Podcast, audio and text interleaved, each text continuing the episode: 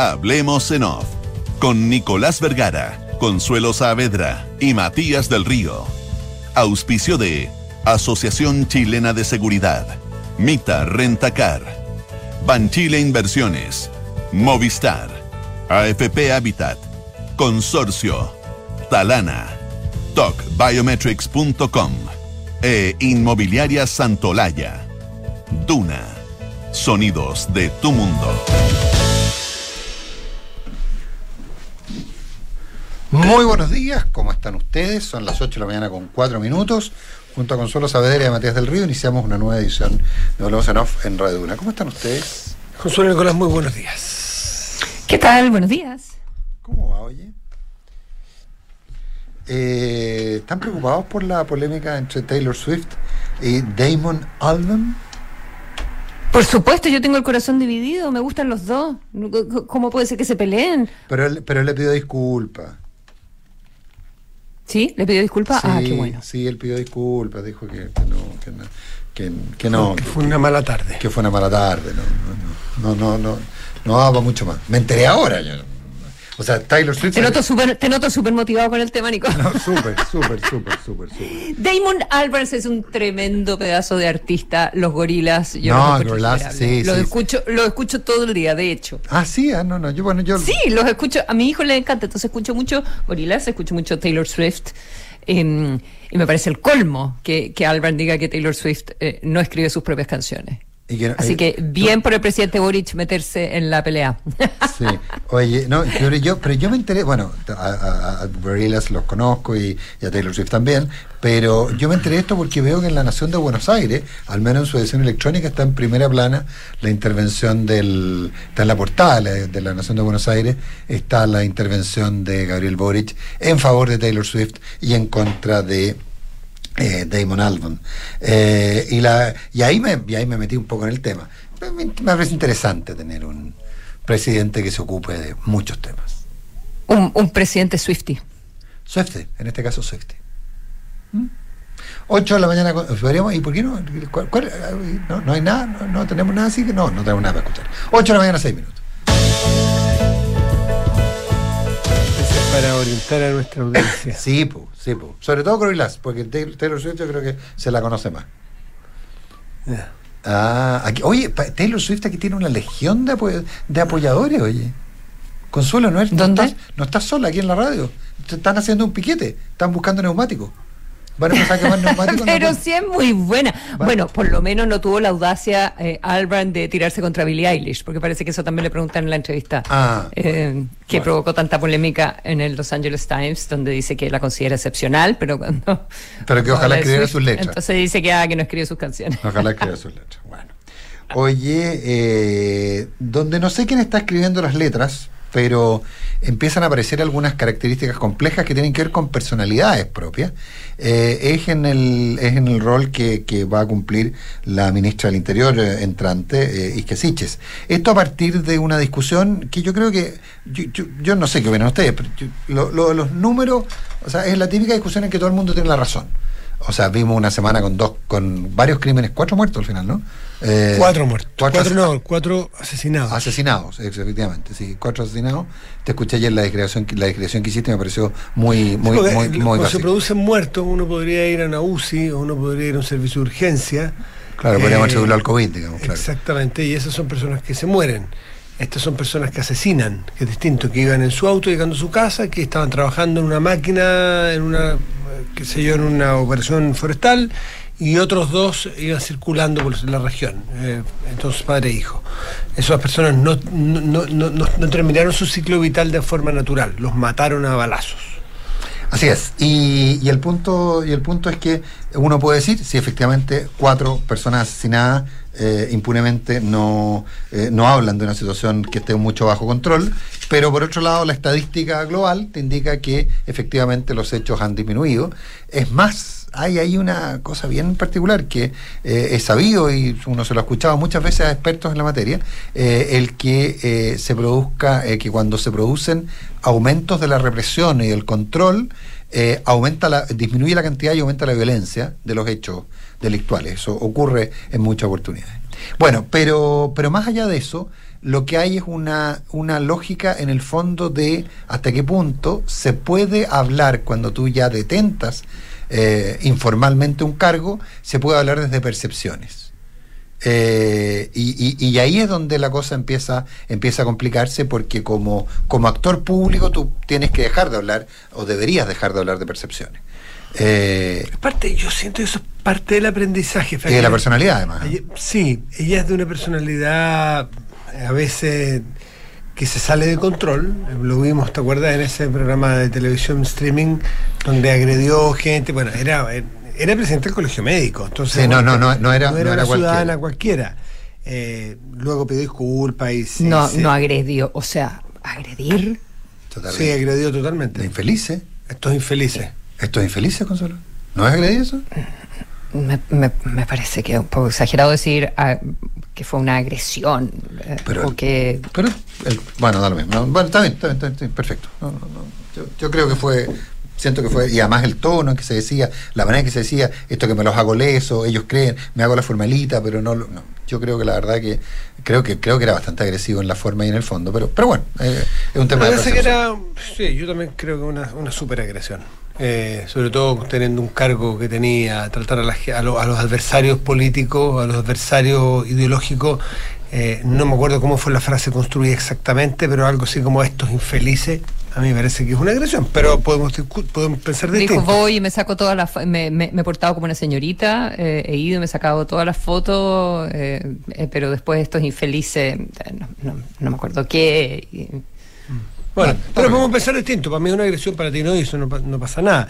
Pero yo creo que ella aprendió. El tono era más bien, creo que fue un error esa entrevista, eh, pero, pero un tono más bien como de, chiste permanente. Era como, como una conversación de bar, esa, esa entrevista. Me gustaría saber si hubiese sido al revés. Si se lo hubiera dicho en su momento la presidenta del colegio médico, ¿hasta cuándo está infeliz y que no cosa que es totalmente inapropiada el escándalo que se hubiera armado. Pero, pero bueno, yo creo. un escándalo igual. Yo, ¿Cómo? Igual se armó un escándalo. Sí, bueno, pero la cosa es que aprendió y, hablamos, y se habla, o sea, yo creo que se conoció una personalidad que ella va a tener que aprender a controlar porque claramente entre la juventud, la inexperiencia, eh, pues, no, no podemos decir inexperiencia política, porque ella tiene una tremenda experiencia política en el colegio médico, pero ahora es un cargo de una relevancia nacional mucho más amplia, creo yo, y donde ayer escuchaba al mismo José Miguel Insulza, por ejemplo, decir, por ejemplo, que él eh, reconoce, confiesa que cuando entró al cargo no tenía ninguna experiencia en muchos de estos temas, y nadie nace sabiendo ser político, es, declarar bien y, sabiendo seguridad. Y sabiendo de seguridad, por lo tanto, nada de lo anterior eh, deslegitima ni invalida en un ápice la acción que voy a tener Isquiasiches. Eh, lo que sí, eh, de aquí en adelante, probablemente, como dice, yo creo estoy de acuerdo con Nicolás, que cuando tú tienes que hacerlas, tomar las medidas en política pública, diseñar política, eh, tienes que centrarte en datos y no en percepciones, porque las percepciones te pueden llevar a un equívoco y, además yo creo en la categorización. A mí lo que me complica es lo categórico que están siendo en que no se va a tener acción de apoyo militar, por ejemplo, como lo como lo da esta excepción eh, constitucional, porque eventualmente se va a necesitar de pino y de queso. Se va a necesitar mucho más diálogo que el que está muerto desde, desde el caso, ante el caso Catrillanca, cuando, cuando el, el, ministro Moreno tenía armado una mesa de diálogo amplia, estaba hasta la CAM, no lo olvidemos. Se va a necesitar de eso y se va a necesitar también una fuerza eh, policial importante porque hay muchos delitos eh, de gravísima connotación y, e impacto para la sociedad. Entonces, decir desde ya y deslegitimar la posibilidad del uso de la fuerza me parece que puede ser un error político. Sí, claro. Y, básicamente, eh, eh, básicamente yo, yo más, más que eso, que ya hay, bastante de fondo, Matías, en que lo comparto, pero por último, eh, tiene el gobierno entrante tiene todo el derecho a no compartirlo, pero, o decir que, o decir que finalmente no se va, o sea, tomar una decisión. Yo, yo, yo soy, yo, yo soy Cuando tú descartas una decisión, creo yo, yo nunca he gobernado, no espero que vaya a gobernar jamás nada eh, eh, es mejor decir, nosotros por ahora intentaremos otra vía, que es lo que ha dicho el gobierno entrante, a decir, nosotros no utilizaremos, que no lo he escuchado de forma tan categórica, pero que tengan cuidado con eso. Eso, es verdad, eso, es, verdad, porque al final hemos visto tantas medidas, perdona eh, Matías, eh, donde eh, han ajustado, han corregido o se han dado vuelta la chaqueta. La necesidad tiene cara de y, pues. no vaya a suceder que esta sea una más. Entonces, que tú en este minuto consideres que no se han obtenido los resultados, y creo que la, que la porque además falta una renovación más, ¿verdad? Que viene en el mm. mes de febrero. pero pero em, la discusión es sobre si ha disminuido y en, de qué manera exactamente ha disminuido. Y creo que ahí la entrevista que dio la, futura ministra del Interior en Canal 3 el, día domingo estuvo llena de imprecisiones, eh, tanto que el, presidente, el propio presidente Piñera salió a, corregirla. Em, y, yo estoy de acuerdo con ustedes en que llega un minuto en que tú ya, eh, cuando estás en ese cargo, no puedes funcionar solamente con percepciones, tienes que ser mucho más cuidadosa en, en el lenguaje, sobre todo cuando estás hablando de seguridad eh, y donde se mezcla finalmente la, política. Ahora, yo que sí hablo desde las percepciones, porque no tengo los datos eh, de inteligencia del ministerio, si bien están afirmando que disminuyeron un cuarenta y tantos por ciento los hechos de violencia. exactamente, que han disminuido los incendios, pero sí es evidente que, eh, que, ha aumentado la gravedad de los delitos. Y, eso es como público notorio cuando en una semana tenemos cuatro eh, asesinatos. Mm. ¿verdad? Sí, eh, el, por, cierto, yo, yo, eh, ustedes saben que el año 70 yo tenía nueve años, pero, pero era muy, muy agrandado y muy metido y escuchaba muchas conversaciones de adultos y leía mucho el diario. Una de las promesas que hizo Salvador Allende fue la disolución del que entonces se llamaba el Grupo Móvil ¿Qué es lo que era el Grupo Móvil? Lo que hoy día conocemos como Fuerza Comisaría de Fuerzas Especiales, la Fuerza Especial, que ahora se llaman Control de Orden Público. ¿ah? Eh, los carabineros son muy buenos para cambiar el nombre de las cosas. Bueno, ahora se llaman COP, eh, Control de Orden Público. Bueno, la cosa es que eh, en uno de los anuncios fue ese, y yo me acuerdo de una portada del diario El Mercurio en que aparecía, a poco de haber asumido el gobierno de Salvador Allende, el guanaco que antes se dedicaba a tirarle agua a la gente, el guanaco, dedicado a repartir agua en las poblaciones. En una época en que la red de agua potable y alcantarillado era muy baja, entonces el guanaco, las nuevas funciones del guanaco y había una foto, una portal del Mercurio en que aparecía el guanaco llevando agua en las poblaciones, es decir, usando los estanques de agua para transportar agua. Bueno, al poco tiempo, y ahí se empezó a llamar Comisaría de Fuerzas Especiales, dejó de ser el Grupo Móvil, es decir, el Grupo Móvil desapareció, pero la Fuerza de Control del Orden Público de, de, Carabineros volvió a operar y operó muy duramente hasta el 11 de septiembre del 73, porque hubo muchas alteraciones del orden público por lado y lado, y actuó en, control del orden público eh, y en una época en que la dependencia del, del, del Cuerpo de Carabineros era directa, directamente, eh, era completa el Ministerio del Interior. Y entonces, y una de las grandes promesas de, Allende era que iba a disolver el grupo móvil y en teoría sí lo hizo. Lo tuvo que volver a usar al muy poco tiempo. Entonces hay que tener, hay que mirar un poquito la historia. Yo le he contado la historia de un jefe mío, ¿no? Que una vez que tuvo que, que, tuvo que despedir un tipo de manera muy rápida y tuvo que. sí, ¿no? Lo, lo ha contado, ¿no? Que bueno, pero, sí, pero, la audiencia, vos Consuelo, puede que no esté siendo exactamente la misma. Eh, este tipo no vuelve a entrar nunca más a este canal, salvo que lo necesitemos. Pragmatismo puro. Puro. Eh, entonces, entonces, por eso yo, yo creo que por ahí. ¿Cuándo empieza el Ministerio del Interior a compartir eh, la información de inteligencia con el gobierno entrante? Eso era algo que le preguntaban también a, Isque Siches el, fin de semana. Como para tener los datos, los datos duros y no solo los datos del comunicado de prensa. Eh, y, no sé cuánto es razonable porque hay, hay tanta distancia. Mm. Alguien comentaba ayer en Twitter de lo largo que es el el periodo sí, sí, sí, sí, es muy largo. Es, muy largo, es muy largo. Y ahora que todo se adelanta, y además ahora que se, que se adelantaron las, las, elecciones, que son en diciembre, ya no son en enero, más largo. Vieron que ya está conformado el equipo. El, equipo está conformado ya aparentemente el equipo que va, que se va a hacer cargo de estos temas con sobre todo dos, dos de los tres subsecretarios nombrados desde el Ministerio del Interior, que son los que Monsalve, se Monsalve y, y Monsalve, Vergara. Crispi, Monsalve, Crispi y Vergara. Crispi Subtere. No, no, Eduardo Vergara y Manuel Monsalve. Exactamente, eh, para, limpiar el tiro. Eh, Miguel Crispi, según el de la tercera, será encargado de la Subtere, que es el coordinador de los recursos con la región. Cargo clave. ¿eh? Cargo clave. Pero en materia de seguridad, Eduardo Vergara del PPD y Manuel Monsalve, diputado socialista.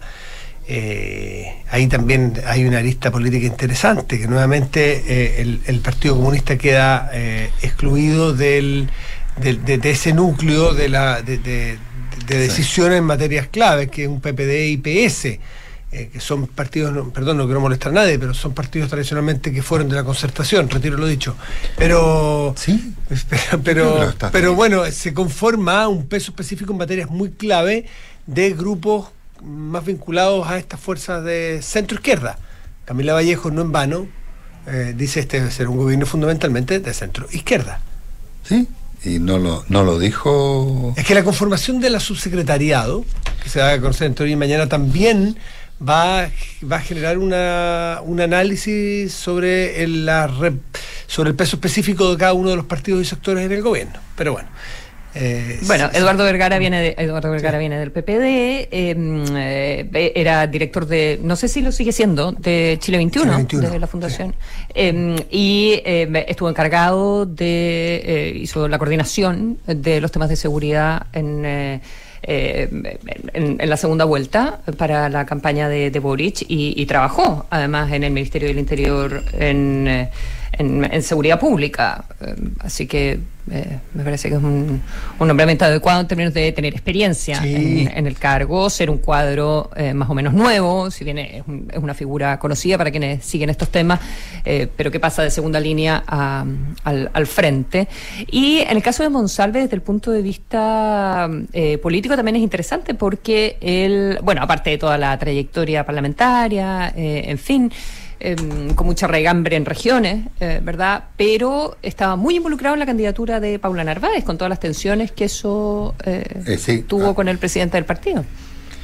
De su partido, del socialismo. Uf, ya intenté. No, ahí ya nos estamos metiendo en otro campo grandote. Grandote, grandote. Oye, en el caso de Eduardo Vergara, no es, el, momento, pero yo los invito a que lean porque es una persona que lleva muchos años muy vinculada a los temas de seguridad y sobre todo mm. tiene una postura muy clara y muy decidida cuando fue la discusión de la ley 20.000. El tema, ¿te acuerdas tú de la de la, de ley de cultivo seguro de cannabis y del porte y se discutió el tema de la marihuana? Bueno, eh, él tenía una posición bastante liberal en ese sentido, bastante, bastante liberal en ese sentido y es interesante porque ha escrito columnas que relacionan justamente el mundo de la droga y, de, la, y de la seguridad. Hace muy poco nomás, yo lo último que leí fue una que se llamaba Si fuera narco estaría en contra. Eh, léanla porque uno va a entender cuál es la cabeza eh, o cuáles son las ideas que tiene el, que será el subsecretario de Prevención del Delito. Y, estaría en contra, si fuera, fuera narco, estaría en contra de qué? Eh, espérate, déjame que aquí la tengo. Ah, bueno, no, no, no, no, la tengo a la mano como para darte la tesis lo mismo, general. No lo mismo, pero, Oye, y, sí, y yo no, altamente una ley altamente ineficiente para seguridad la ley 20.000 dice si hay una ley que ha demostrado ser altamente mm. eh, eficiente aumentar las cifras de detenidos en Chile la ley 20.000 si hay una medida que ha permitido mayor control social y llenar nuestras cárceles es la persecución de las drogas si hay una retórica altamente peligrosa pero electoralmente efectiva, es la de prohibirlas. Bueno, ahí hay, hay argumentos en todo el espectro político. No, pero es bien experto en este tema. O sea, no, no, cuando la ministra, oye, a propósito de eso, cuando la ministra Siche, eh, que fue la otra polémica, no solo respecto de la, de la cantidad de delito y la efectividad eh, que, ha tenido el, Estado, mm, o sea, los patrullajes, que se yo, o el apoyo de las Fuerzas Armadas Carabineros en la macrozona sur, en la zona de la Araucanía. Em, cuando ella dice que hay eh, ciertos grupos que, que se han beneficiado finalmente de esta violencia. ¿A quién se em, refería, dices tú? ¿A quién se refería? Porque uno se puede referir, eh, o sea, salió inmediatamente el, oficialismo, el hoyo oficialismo a, criticarla em, y, a pedir que, precisara. Ella como que no eh, eh, siguió largo, no, no, no, no, ha seguido en, esa polémica. que no quiere polemizar. Que, hay que avanzar que no polemizar. y no polemizar, que es bien razonable. Tú no puedes entrar a ese ministerio peleando con medio mundo bueno, pero lo estaba un poco haciendo. Bueno, pero yo creo que es parte del aprendizaje que va a tener que hacer, que es lo que hablábamos antes. No, no, pero, pero, pero, pero uno, uno puede especular. ¿A qué se refiere? Eh, o la, la, la, derecha interpretó como que se refería a, eh, no sé, a la multigremial o, a los agricultores. Eh, porque también uno podría haber dicho, oye, en realidad se está refiriendo a, la, a, los grupos de narco, por ejemplo, o a gente que se aprovecha de, entre comillas, la causa mapuche para delinquir. o sea, uno podría acusar para lado y lado de eh, sectores que se benefician de que eh, no se lleguen a acuerdo en esta materia. Ese es el problema cuando tú eres ministro de Interior o vas a hacerlo, declares a partir de percepciones personales y no, no puedas atenerte un dato porque se presta para exactamente lo que tú estás haciendo, lo estás haciendo bien intencionadamente, pero estás haciendo el ejercicio de, de esa acusación puede caerle a cualquiera. ¿A qué se refiere? Eh, y eso es lo que uno espera de una autoridad, sobre todo la autoridad a cargo de estos temas, que cuando haga una acusación, haga la acusación con nombre y apellido, con fecha y hora, porque si no, se presta para que se genere un, como quien dice una hay un, un empecemos a no, y un enfrentamiento no se refiere a ti no se refiere a ti no se refiere a los de acá no a los de allá. Y eso es medio complejo es medio complejo eh, con datos con datos. Ahora la discusión Siches Piñera los dos tienen la razón po. sí pues ese es el punto es que es que ahí han bajado se lo escuché el otro día a Francisco Vidal han bajado objetivamente la cantidad de delitos pero también es cierto que la semana pasada fue la semana más violenta que tengamos recuerdo con cuatro asesinados y esto es así, no es, esto no es, eh, no, ¿cómo se no es eh, unidireccional, no. puede variar para muchos lados. Entonces, puede ser estéril la discusión si es que yo me, parapeto en mi, en mi argumento y tú en el tuyo.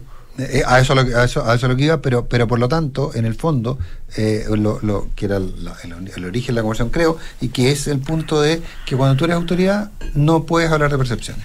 Y por lo tanto tú puedes decir, si bien es cierto que han bajado los, los delitos, la violencia demuestra que no está funcionando la medida, mm. por ejemplo. No, no soy yo quien para proponerle cuña a, a pero, pero por ese lado habría estado Pero la puede tomar. Ah, pero claro, pero por ese, por ese lado habría estado, por ese lado habría estado completamente blindada. completamente va corrigiendo, va corrigiendo porque es parte de la calculando, como dice güey. Sí, pues porque es natural que toda la gente tiene que ir aprendiendo en estos cargos, pues. No son cargos fáciles, ¿eh? 8 de la mañana con nada, 8 de la mañana con 25 minutos. Oye, ayer me, estaba siguiendo, viendo las noticias de Ucrania y vi la información de que Estados Unidos había ordenado retirar al personal diplomático, etcétera, etcétera. Y, a ver, voy a simplificarlo voy a simplificarlo al extremo lo que voy a decir y quiero así casi una cosa media banal para entrar sobre el tema. Y de Moscú dijeron, ah, no se han exagerado. E, e, eso casi fue lo, el, tenor de la respuesta, el tenor literal de la respuesta de, eh, de la respuesta de, de, Moscú. Pero parece que lo exagerado eh, no tiene mucho. O sea, a ver. Yo no sé, uno, uno, no, uno aquí, tal como de un gobierno al otro, no sabemos cuándo se empieza a traspasar la información de inteligencia. La información de inteligencia no la tenemos, definitivamente. Eh, pero que Estados Unidos esté poniendo una flota bajo las órdenes de la OTAN. Eso no ocurre mucho. ¿eh? una flota completa. Mm. Que esté preparando soldados, que las bases en Polonia estén activándose y, y que se esté hablando de una intervención, implica que tienen grados de información eh, que hacen que probablemente no sea exagera, no sea una exageración, digamos. yo creo que esto es parte del ajedrez diplomático, no necesariamente el que mueve 8.500 no las ha movido, las han declarado en, alerta. En alerta. Ahora, eso, no, fue la declaración del Pentágono ayer. Claro, es parte del ajedrez estratégico, así como Putin dice de, que no descarta que vaya a invadir eh, Ucrania la semana pasada, lo dijo a través de su, de su ministro exterior, el EFDED el, que tú digas que tienes en alerta a 8.500 soldados también puede ser parte de tu, eh, de tu diplomacia verbal o de tu, de, tu, estrategia.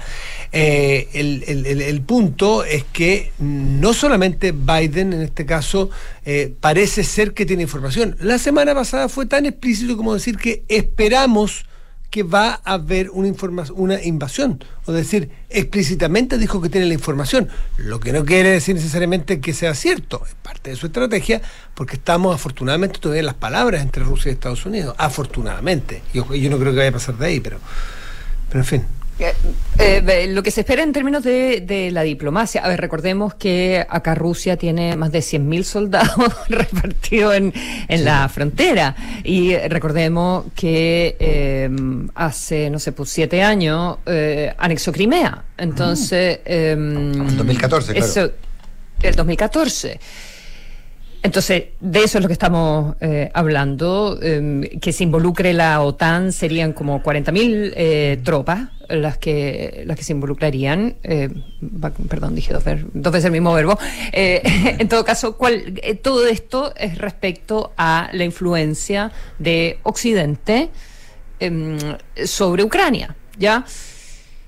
Se acerca o no se acerca a la OTAN eh, y a la, a la, Unión a la Unión Europea. Finalmente Biden dice que y, creo que eso fue un poco salvavidas para em, para Rusia. Dice bueno finalmente eh, Ucrania no va a entrar a nada porque falta muchísimos años para, para que pueda cumplir los estándares. De la OTAN, claro de la OTAN para, para poder entrar en, eh, en, la esfera de Occidente respecto de instituciones, respecto de corrupción, respecto de estabilidad. Entonces, eh, si bien eh, siempre van a tener las puertas abiertas, lo que no quieren es que Rusia diga este es el límite y ustedes no pueden conversar de, de estos temas con Ucrania. ¿Ya? Y, y, ese es el espacio de la colaboración o de la diplomacia. Y eh, dentro de los próximos días se deberá contestar eh, por escrito eh, a, estas eh, exigencias que está haciendo Rusia, eh, que tampoco son las amenazas explícitas que, dice entonces, bueno, voy a ocupar Ucrania o voy a invadir, invadir Ucrania. Los timings son extraños también, porque esto involucra a China, con quien Rusia ha estado haciendo también ejercicios de colaboración militar, pero China tampoco quiere que, le, que le echen a perder los Juegos Olímpicos que de invierno, que, parten ahora, ah. eh, ¿verdad? Y por otro lado tenemos Alemania con el gasoducto que va desde eh, Rusia con gas a Europa hacia Alemania eh, directamente y, esa llave que se salta a Ucrania, los otros gasoductos pasan por Ucrania, ¿ya? Y, eso también es una llave que si bien, bueno, eh, Alemania tendría que renunciar a ese gas, pero entregar ese gas es muy importante para Rusia también. Entonces ahí hay un elemento económico que, eh, no hay que tener eh, fuera. Todo el rato el petróleo, el petróleo y el gas son los son el escenario fundamental de toda esta, de toda esta discusión y de toda esta guerra y de toda esta guerra diplomática y de, todas estas tensiones. Eh, y Putin y con Bielorrusia eh, y con Kazajstán y con todo y con una órbita de países que ahí están en torno a Rusia y que sigue teniendo mucha influencia, es el poder del petróleo y del gas justamente mm, mm, eh, central, absoluta y completamente central en esa parte del mundo. Y ese es el poder que, le queda a Rusia. Y lo otro que está pidiendo Rusia eh, respecto de cómo se podría eh, salir de, esta, eh, no sé, de esto, mm. mostrarse los dientes y lo arriesgado que es. Em, dice relación con las armas nucleares, porque Rusia dice que, bueno, que, Occidente está apoyando a, Ucrania, em, dice que son armas ofensivas, Ucrania dice que son completamente defensivas, pero que no hay armas nucleares, ni mucho menos. Entonces Rusia estaría exigiendo también explícitamente que no haya armas nucleares. Y Estados Unidos dice, nunca he puesto armas nucleares ni pretendo poner armas nucleares eh, ahí. Por lo tanto, también podría ser una manera de, eh, que bajen las tensiones.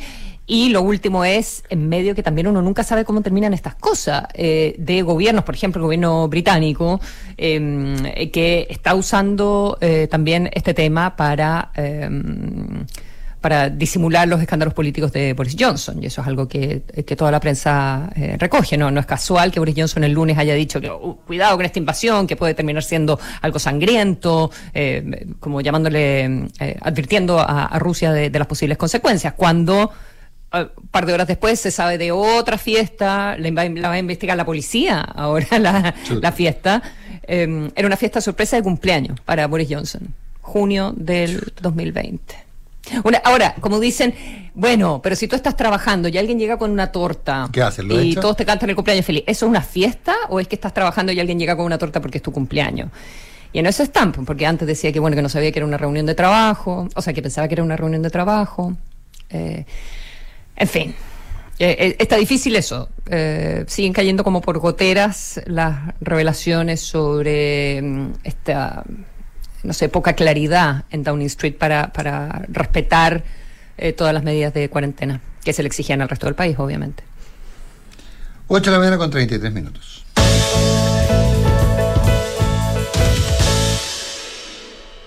Don Matías. Sí, eh, el tema que sigue, eh, según nuestra pauta, tiene que ver con, ya mencionamos a los subsecretarios, no hay mucho más que decir. No, nada más, nada más. Eh, es, es, esta discusión que, que, que, se da en, en, en muchos ámbitos eh, es las primeras declaraciones de los ministros. El fin de semana fue muy generosa la prensa en distintas entrevistas a los miembros del comité político del presidente del gobierno entrante, ¿no es cierto?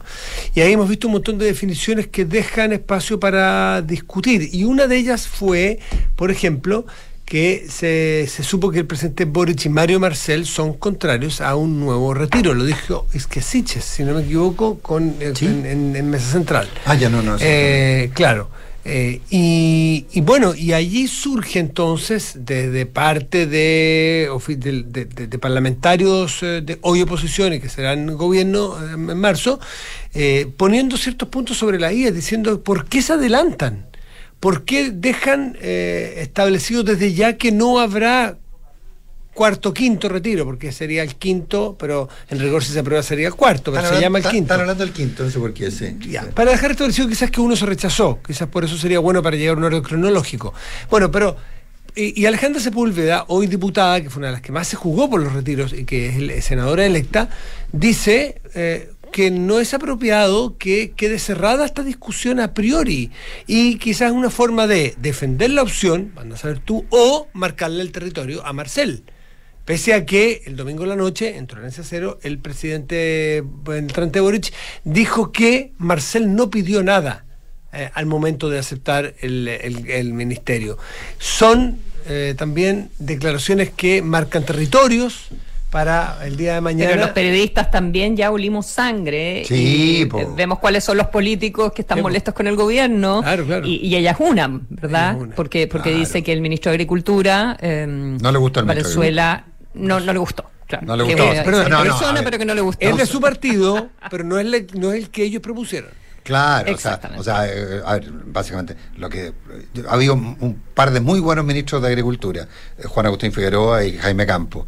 Eh, fueron muy buenos ministros de Agricultura, el sector los recuerda con, con mucho aprecio y de campo no sabían nada. Básicamente estamos hablando de administraciones políticas, digamos. Yo creo que mm. eso es muy importante. Pero no, no, pero lo de Alejandro Sepúlveda tiene que ver con que el gobierno, con que ella dio un nombre y no hicieron caso. O sea, no tiene que ver con Teo Venezuela, no tiene que ver con nada. Tiene que ver con una forma de hacer política y una forma de marcar. Y como dice muy bien la Consuelo, bueno, ¿a, quién le vamos a preguntar? A los que sabemos. Y, tenía el caso Tomás Hirsch eh, y, y, y, la Pamela Giles, que por otro lado, y probablemente una de las primeras cosas que se enfrentan, los primeros gallitos con que se va a enfrentar el, gobierno, va a ser un... Eh, presentación de un... De un quinto retiro, que le dicen quinto, pero a lo mismo. Va a ser. Y eso, y vamos a ver cómo lo maneja. Y ahí tú planteas un punto, Matías, que yo cada vez estoy, tengo más información que me asegura que, que, que Mario Marcel no pidió ninguna condición, que la condición fue él, eh, que la condición fue él, su historia. Y hay otro dato que me dio alguien cercano a Marcel. Me dijo, mira, Marcel está de acuerdo con todo el programa, pero a 30 años plazo. 8 de la mañana con 36 minutos, nuestro invitado está preguntando si lo dejamos abandonado. No, no lo dejamos abandonado. En la Asociación China de Seguridad siguen dejando los pies en la calle para cuidarte y entregarte todas las herramientas para que tu negocio siga funcionando. Volvamos con todo, volvamos seguros, súmate a la H. Viaja cómodo, viaja seguro, viaja con Mita Rentacar y leasing operativo porque donde sea que vayas, el servicio es el mismo. Cuenta con beneficios únicos para ti y vive la mejor experiencia de arriendo con Mita. Una aplicación que te permite hacer todas tus operaciones 100% online en cualquier momento, descarga, momento, perdón, descarga hoy la aplicación Mi Inversión de Banchile Inversiones. Inversiones digitales para todos. Potencia tu negocio con la mejor fibra de Chile, contratando el plan fibra 600 megas simétrico por un año a solo 16.894 pesos mensuales. Movistar Empresas, transformemos los cambios en oportunidades. Ok.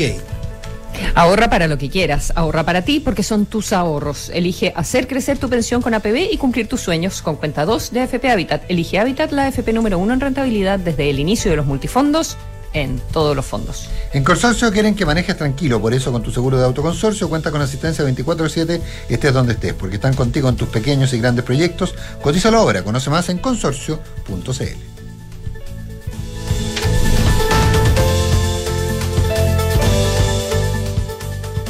Todos estos meses te hemos acompañado con todo y hoy volvemos juntos. En la Asociación Chilena de Seguridad queremos que vuelvas de manera segura con todo. Seguimos dejando los pies en la calle para cuidarte y entregarte todas las herramientas que necesitas para que tu negocio siga funcionando. Volvamos con todo, volvamos seguros. Súmate al partner que te acompañan todas. Súmate a la H. Las mutualidades de empleadores son fiscalizadas por la Superintendencia de Seguridad Social www.suceso.cl. En Mita, Rentacar y Leasing Operativo somos mucho más que autos para disfrutar. Somos mucho más que flotas para las industrias que mueven el país. Somos servicio de excelencia y seguridad. Somos innovación y cuidado por el medio ambiente. Además, somos referentes en la movilidad para empresas de norte a sur, como también para las personas que hacen de su vida un constante movimiento. Mita Rentacar. Elige tu destino. Nosotros te llevamos. Visítanos en mita.cl. Impulsar la sostenibilidad está en tus manos. Invierte en un fondo amigable con el planeta y al alcance de todos. Visita banchileinversiones.cl y conoce nuestro nuevo fondo de inversiones ESG, con altos estándares de sostenibilidad medioambiental, social y de gobierno corporativo. Contáctanos a través de banchileinversiones.cl o de tu ejecutivo. Banchile Inversiones. Inversiones digitales para todos. Servicio ofrecido por Banchile Administradora General de Fondos S.A. Movistar Empresas potencia tu negocio con la mejor fibra de Chile. Conéctate con tus clientes contratando ahora plan fibra 600 megasimétrico por solo 16,894 pesos al mes por 12 meses. Más información en movistar.cl slash empresas. Transformemos los cambios en oportunidades. Ok. En AFP Habitat te invitamos a ahorrar para disfrutar, ahorrar para tu pensión, ahorrar para tus sueños. Ahorra para ti, porque tus ahorros son tus ahorros. Elige hacer crecer tu pensión con APB y cumplir tus sueños con cuenta 2 de AFP Habitat.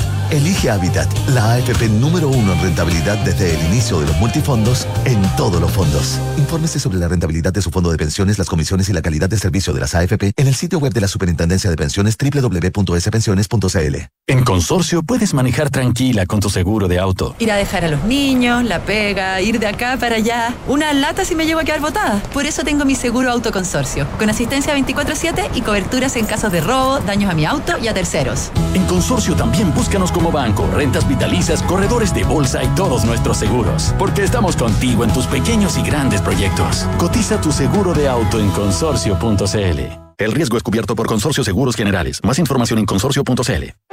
Digitaliza los procesos del área de recursos humanos con Talana, la más completa y robusta plataforma de gestión de personas. Gracias a los módulos de remuneraciones, asistencia y turnos, comunicaciones, firma digital, centro de requerimientos y desarrollo organizacional, Talana ha ayudado a las empresas a reducir sus costos operacionales en más de un 30%. Únete a las miles de empresas que ya han digitalizado su área de recursos humanos con Talana Rediseña la forma de trabajar. Conoce más en talana.com. ¿Necesitas identificar a tus clientes de forma remota, rápida y segura? Verificaciones en segundos con privacidad, seguridad y consentimiento. TOC Biometrics, empresa premiada internacionalmente que simplifica tu vida con soluciones de inteligencia artificial 100% digitales y sustentables, que ahorran tiempo y dinero talkbiometrics.com porque un buen inversionista busca números y no palabras. Decídete hoy por un departamento Santolaya. Unidades con descuento de hasta 17%. Solo 5% de pie. Hasta en 48 meses y cuotas desde solo 95 mil pesos. Te regalamos hasta 24 dividendos para comprar con solo el 10% de pie. Arriendo garantizado para inversionistas. Santolaya. Más de 30 años de experiencia para multiplicar tu inversión. Consulta condiciones en santolaya.cl. Santolaya Constructora Inmobiliaria números, no palabras. Ya no les queda nada para irse de vacaciones, ¿no? Sí, y lo mejor es que nos vamos dos semanas. Oye, a todo esto, ¿ustedes tienen alarma? Sí, la de Verisur. ¿Y qué tal? Nosotros buscamos instalar una antes de irnos. Mira, la contratamos justo antes de las vacaciones y la verdad es que nos fuimos mucho más tranquilos. Se la recomiendo. Ya, llegando a casa lo llamamos. Protege lo que más te importa con alarmas Verisur. Tu hogar monitoreado las 24 horas del día. Llama al 600-385-0003 o calcula online en verisur.cl. Este verano, activa Verisur. Activa tu tranquilidad.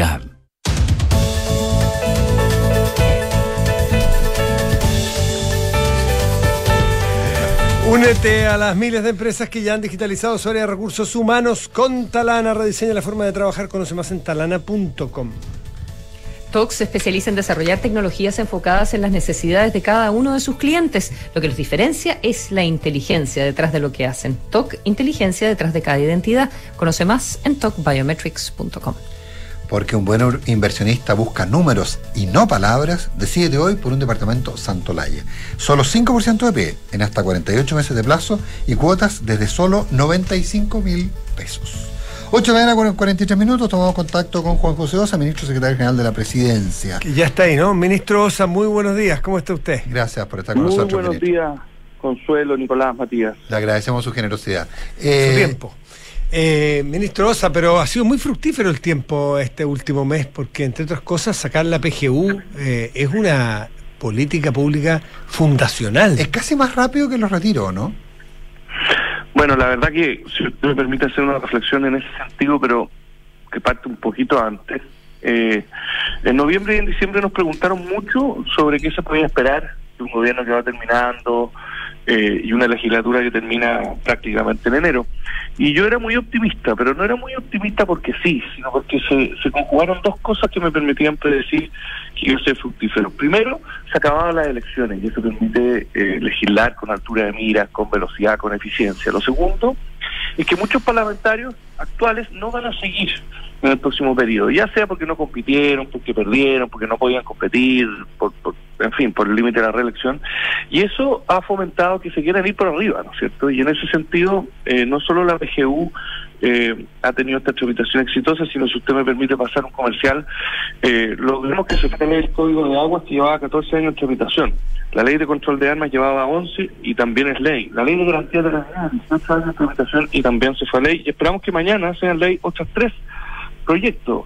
La ley de donación, que un decreto eh, de los años 70, la ley de rebaja, que incluye la rebaja de condena a los abusadores sexuales de niños, niñas o adolescentes, y la ley de estatuto del denunciante, que es un aporte para prevenir la corrupción en el Estado. Así que en ese sentido estamos muy contentos, ha sido muy fructífera y por supuesto la PGU es probablemente la principal noticia. En ese sentido, ¿dónde diría usted, ministro Osa, que vio, o en quién diría usted que vio el principal cambio de actitud que le permitió entonces sacar adelante estos proyectos? Yo me atrevería a decir que que prácticamente en todos los sectores, porque no no hay que ser ciego eh, para concluir que vienen los periodos electorales, sobre todo con tantas elecciones que tuvimos el año pasado, eh, todos los sectores tienen incentivos para a veces dejarse llevar por proyectos que no necesariamente son lo mejor, que no necesariamente son los más relevantes, pero sí son rimbombantes, eh, y en ese sentido teníamos la esperanza de aguantar este chaparrón, ¿no es cierto?, hasta que hubiese ya un presidente electo y apretar el acelerador, un sprint final que nos tiene muy satisfechos. Más temprano. ¿Y eso que dice cuando se está conversando, eh, perdón, muchachos, eh, la, la, constitución, eh, tratando de hacer una mirada un poco más de, de, largo, de largo plazo? Porque lo que usted está describiendo es que cuando no hay presión electoral se avanza legislativamente y cuando hay presión electoral no se avanza. No, yo no estoy diciendo que cuando hay presión electoral no es que se avance nada. Lo que digo es que a veces algunas iniciativas que todos saben que son mejores para los chilenos se trancan, eh, otras que no son muy buenas para, para la ciudadanía avanzan, eh, pero en ningún caso quiero transmitir que no se avance nada. Y a esto quiero sumar que durante muchos meses eh, lamentablemente perdimos muchas horas legislativas en interpelaciones y acusaciones constitucionales. Si usted suma las horas y las lleva a horas de sala de la Cámara de Diputados, eh, tienen, no sé, 65, 70 eh, eh, días de sala en esas materias, interpelaciones y acusaciones constitucionales. Así que valoramos lo que ha ocurrido en el último mes y medio y de hecho tenemos un listado de proyectos de ley que fueron ley y que pasaron piola, que pasaron piola porque no son tan rimbombantes, porque en un contexto muy politizado costó, ¿no es cierto?, que los chilenos nos conocieran, así que tenemos tenemos buenas noticias. Eh, ministro, más temprano conversando con Rodrigo Álvarez, la presidenta del Senado, hablando justamente de la PGU, que veo tiene una, una, paternidad colectiva muy, muy grande, eh, atribuía también al importante, creo, no sé si el adjetivo es mío, pero al importante rol que habría cumplido el gobierno entrante. Eh, ¿Cuál fue la participación del gobierno entrante en la negociación y en la aprobación de la PGU? A ver, lo primero es que señalar que esta iniciativa, eh, el presidente de la República, Sebastián Piñera, la había anunciado eh, y por distintas consideraciones no había sido posible presentarla, entre otras razones eh, porque venían sucediendo retiros. Cuando usted va viendo que se retiran los fondos de pensiones, es muy difícil modelar y proponer un cambio tan relevante, como decía Matías al principio, en esta materia. Y una vez que el cuarto retiro fue detenido, pudimos hacer esta propuesta. En segundo lugar, efectivamente, distintos actores políticos habían planteado pero ¿cuál fue el rol del gobierno entrante, ministro? Sí, eh, ya, ya voy, voy en orden de lo de bueno. jugaron un rol para ti por quien presentó el proyecto de ley que es el presidente actual.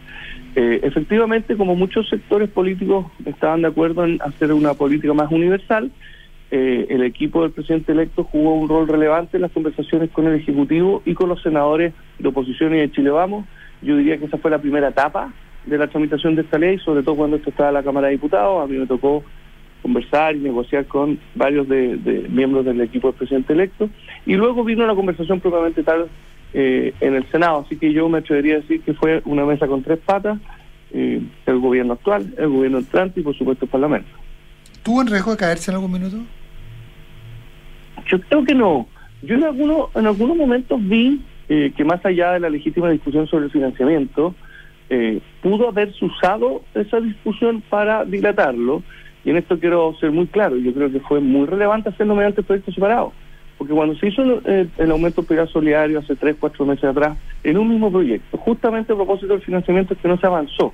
Y en ese sentido eh, se logró un equilibrio razonable, que es tramitarlos en forma conjunta, pero no generar los incentivos para que el financiamiento sirviese de pretexto para que no avanzara la PGU. Con lo cual no estoy diciendo que quienes tenían la legítima opinión, a nuestro juicio errada, pero la legítima opinión de que el proyecto pudiese no estar financiado, tuviesen ese propósito. Pero hay veces que por ahí algún parlamentario se cuelga de eso para hacer puntos políticos y no avanzar. Y ministro, pero ¿qué, a ver, ¿qué pasó? Porque recordemos que eh, hubo el, aumento de la, de la pensión de la PBS en su minuto, se convirtió en una suerte, una mezcla reforma previsional eh, con reforma tributaria y ustedes tuvieron que, eh, tuvieron que, tuvieron que retirarla o, o, al menos no insistir en ese proyecto. En este caso, en la Cámara de Diputados se convirtió básicamente en una reforma tributaria. Eh, y de hecho el texto que aprobó el Senado hoy día eh, tiene bastantes diferencias con el que aprobó la Cámara de Diputados. Entonces también todavía falta un poco, digamos. No, de todas maneras. Eh, efectivamente, cuando se aumentó el, pilar básico solidario, se usó para hacer una especie de reforma ley larga, reforma tributaria, reforma de pensiones, justamente porque era un mismo proyecto y estábamos a puertas de elecciones parlamentarias y presidenciales. Eh, y efectivamente, usted tiene razón, este proyecto cambió, sobre todo en materia de financiamiento en el Senado, pero creemos que la Cámara va a ser eh, bien acogido, bien recogido. Cada vez que usted elimina una exención tributaria, hay buenas razones para decir que ojalá no se hubiese hecho y hay malas razones para sostenerlo, porque por supuesto que en su minuto tuvieron un sentido, un propósito, una determinada exención tributaria, pero eso va evolucionando con el tiempo. Así que nosotros confiamos en que eh, se debiese aprobar sin cambios lo, que, lo cual significaría que se vaya a ley el día de mañana. Ministro Juan José Osa, una de, los, de las formas de financiamiento, cuando se produjo este esta diferencia entre lo que insistía el gobierno que había para financiar los 0,90 en su principio puntos del PIB para PGU, después terminó siendo 0,95, pero las fuentes eran distintas. Eh, la oposición eh, sacó el argumento, la posibilidad de poner un impuesto a los superricos o al patrimonio. Eso era inconstitucional a juicio de ustedes, porque es prerrogativa o facultad exclusiva del presidente, del Ejecutivo en ese caso. Ahí se dijo que el gobierno entrante, no lo dijo usted, pero alguno de su sector, que había miseria política porque lo que querían era votarlo para que no lo firmara Piñera, este PGU, y lo firmara el presidente entrante. ¿Usted cree que hubo generosidad política en la discusión? Porque ese e, ese ítem, el del alto o del patrimonio o el, de los super ricos, al final no va al financiamiento de la PGU. A ver, yo creo que eh, creo eh, firmemente que las palabras del, presidente electo Gabriel Boric en orden a que lo relevante no era quien firmaba el proyecto, mm. eh, son de corazón y son totalmente ciertas. Yo creo que él en ningún minuto estuvo detrás de que se presentase una indicación eh, que frenara el proyecto. Efectivamente, algunos miembros de su entorno lo hicieron, pero además probablemente se dieron cuenta que era un gran error por lo siguiente porque si hubiésemos recurrido al Tribunal Constitucional por esa materia, probablemente el Tribunal hubiese resuelto esto eh, ya con el presidente electo eh, como presidente en ejercicio. ¿Y eso qué, qué hubiese significado? hubiese significado que él hubiese tenido que tomar una decisión sobre si perseverar o no eh, en ese requerimiento. Si perseveraba, estaría diciendo que eh, parte de su equipo había presentado algo inconstitucional. Si se desistía, estaba cometiendo una especie de atentado, un cierto disparo en los pies a su iniciativa exclusiva. Y yo creo que esa reflexión pudo haber influido también en que este punto político fuese cambiando. Y también, por supuesto, nos alegra eh, que este impuesto súper rico, que a nuestro juicio era muy ineficiente y de muy difícil fiscalización, haya derivado, haya devenido en eh, impuestos a bienes eh, de lujo. En definitiva, se da una señal, y no solo a propósito de este impuesto, sino de otros aspectos que están en la, en la ley de financiamiento, una señal en orden a que quienes tienen más tienen que aportar más, eh, sobre todo en una materia tan importante como las pensiones. Estaba leyendo algunas declaraciones de eh, la diputada Gael Yeomans de Convergencia Social, que es el partido del presidente, y ella además tengo entendido que eh, participó eh, directamente en las negociaciones, ¿verdad?, con el, con el gobierno, con el Ministerio de Hacienda, cuando se estaba delineando hace un par de semanas este proyecto. Eh, y, ella todavía tiene eh, reticencias con algunos aspectos del financiamiento. O, el gobierno siente que de verdad esto ya lo tiene eh, amarrado para no irse a una comisión mixta? Bueno, efectivamente la diputada Yomans participó en estas conversaciones y contribuyó mucho. Dicho eso, nosotros insistimos. Creemos que el proyecto siempre estuvo financiado, pero en orden a dar tranquilidad en avanzar y como señal de colaboración, fuimos haciendo modificaciones muy relevantes para eh, recaudar, eh, para generar más ingresos permanentes. Ahora, eh, sin ánimo de polemizar, quiero insistir, no todas las políticas que han aumentado gastos han requerido ingresos permanentes. Por ejemplo, la gratuidad universitaria durante el gobierno de Bachelet no conllevó ingresos permanentes mediante reformas tributarias de ninguna especie. Es más, no recuerdo especialmente cuál política pública del gobierno anterior estaba indexada, ya no solo estaba indexada al crecimiento económico, en la medida que se creciera más de X, se aumentaba, ¿no es cierto?, esa política. Eh, entiendo, que la, entiendo, que la, gratuidad, entiendo que la gratuidad. Es muy probable. Entonces, en ese sentido, también ahí se generó un debate que, por un lado, era muy legítimo de la perspectiva técnica, pero también hubo momentos en los cuales eh, se, nos dijeron cosas que a la hora de, de, sacar políticas públicas adelante cuando se gobernó, eh, no se hicieron. ¿Pero no se cambia una, una coma más del proyecto o hay espacios de ajustes todavía? ¿Cómo? No, nosotros... Porque eso significaría eh, alargar la tramitación, esa es mi pregunta. Claro, si, si hay ajustes finalmente dependerá del Congreso, pero nosotros creemos que sería un gran error primero porque se demorarían eh, los pagos, ¿no es cierto?, que tanto están esperando muchos adultos mayores y en segundo lugar porque se estaría primero incumpliendo lo que se acordó y se conversó en esta mesa de tres patas. Yo quiero decir que lo que se acordó en materia de exenciones tributarias y, las otras materias de financiamiento en el Senado fueron también conversadas con el equipo del presidente electo. Entonces nos extrañaría, nos llamaría mucho la atención que hubiera algunas modificaciones, que efectivamente dilataría mucho la tramitación. Ministro Juan José Osa, ministro de la Secretaría General de la Presidencia, un millón yo de tengo una yo, yo le alcanzo a hacer una pregunta más. Sí, dale, dale, dale. dale. Por supuesto. Tú, tú lo asumes. Eh, muchas gracias. No, es porque tenemos que respetar nuestro tiempo. Eh, la, que el mes se tiene que ver dentro de los... No sé, ¿cuándo se va a ver el, el nuevo presidente del Central o la nueva presidenta del Central que también pasa por una negociación en el Congreso? Bueno, la verdad que no me corresponde a mí, sino que al ministro de Hacienda y por supuesto al presidente de la República dice a esta materia. Lo que sí puedo decir es que se ha generado una vacancia que obviamente sin apresurarse de más, pero también con eh, la premura que se requiere cuando existe una vacancia tan relevante, es algo en lo que tendrán que avanzar y comunicar las autoridades que corresponden a esta materia en los próximos días. Pero desde el punto de vista de lo legal, es doble la vacante, ¿no? Eh, lo que pasa es que ocurre que habría que nombrar un presidente o presidenta del Banco Central y a su vez llenar la vacancia de quien salió. Pero, para eso, pero para Unos con acuerdo del Senado, el otro no. Exactamente, el presidente el presidente del Banco Central es designado, o presidenta es designado eh, de forma unilateral por parte, del presidente de la República y sin embargo, para llenar la vacancia efectivamente se requiere eh, el acuerdo del Senado.